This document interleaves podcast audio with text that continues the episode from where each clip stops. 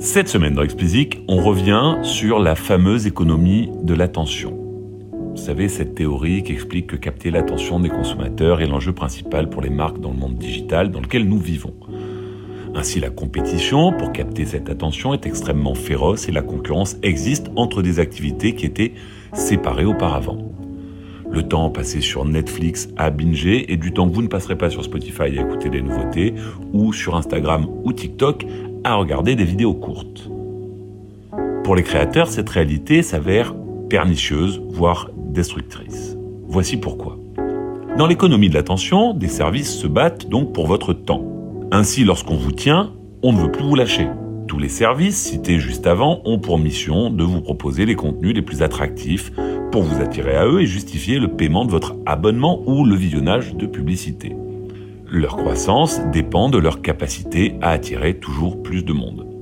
Pour ce faire, nous l'avons dit rapidement, il est indispensable de proposer du contenu, beaucoup de contenu. L'autre face de cette pièce de l'attention est la Creators Economy.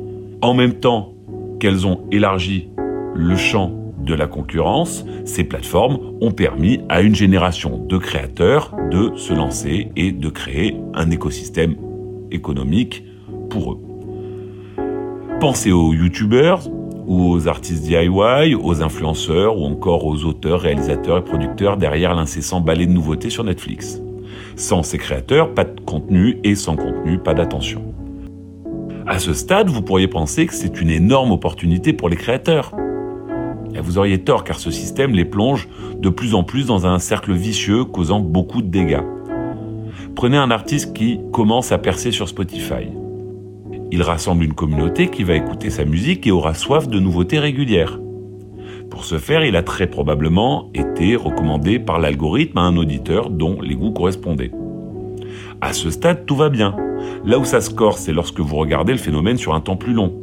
Quel est l'élément générateur? La sortie d'une nouveauté. Logiquement, si vous souhaitez continuer de croire, vous devez en sortir à nouveau. Sinon, que se passe-t-il? Quelqu'un d'autre sera recommandé par l'algorithme, si vous ajoutez à cela que les auditeurs noyés sous le volume ont tendance à ne plus vraiment prêter attention à ce qu'ils écoutent, ou du moins au nom du créateur, bah, vous comprenez, vous disparaîtrez rapidement de leur radar.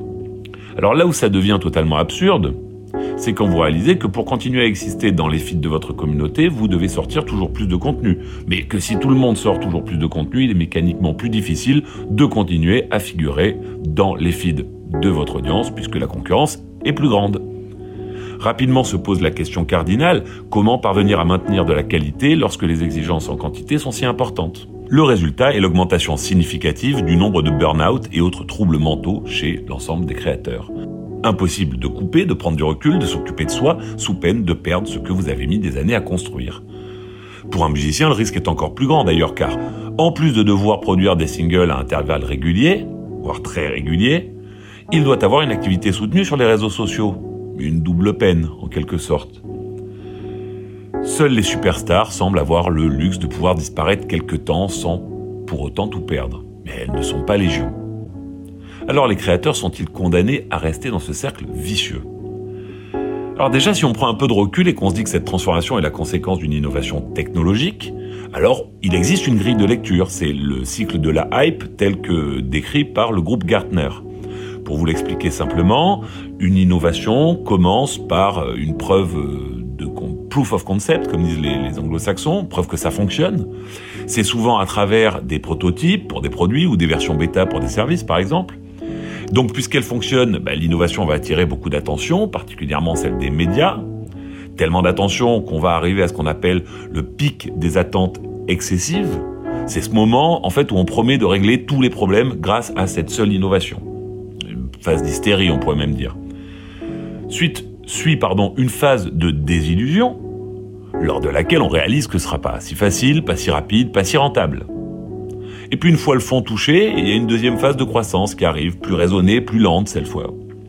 Elle permettra d'arriver à l'étape finale appelée le plateau de productivité, en fait qui permet à ce moment-là à l'innovation d'atteindre réellement le grand public parce qu'on a la maturité de pouvoir lui proposer le produit qu'il attend et de régler les problèmes que cette innovation doit résoudre, pas d'autres. On pourrait donc penser que nous sommes dans une phase d'attente excessive et qu'on va bientôt atteindre le pic problème, c'est que derrière, il y aura une chute. Car il est évident que les innovations technologiques que sont les outils de création moderne ne pourront pas survivre s'ils détruisent les créateurs auxquels ils s'adressent. Donc ils peuvent pas, en fait, les créateurs peuvent pas devenir les dommages collatéraux de la croissance des géants du web. C'est pas viable.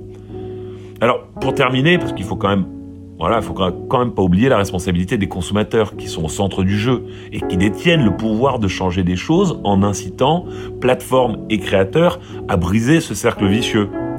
Le comment de tout ça est encore hyper flou, voire euh, n'existe pas.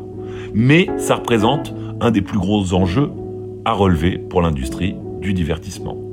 Allez, c'est tout pour cette semaine. Comme d'habitude, si vous ne l'avez pas encore fait, abonnez-vous à la newsletter.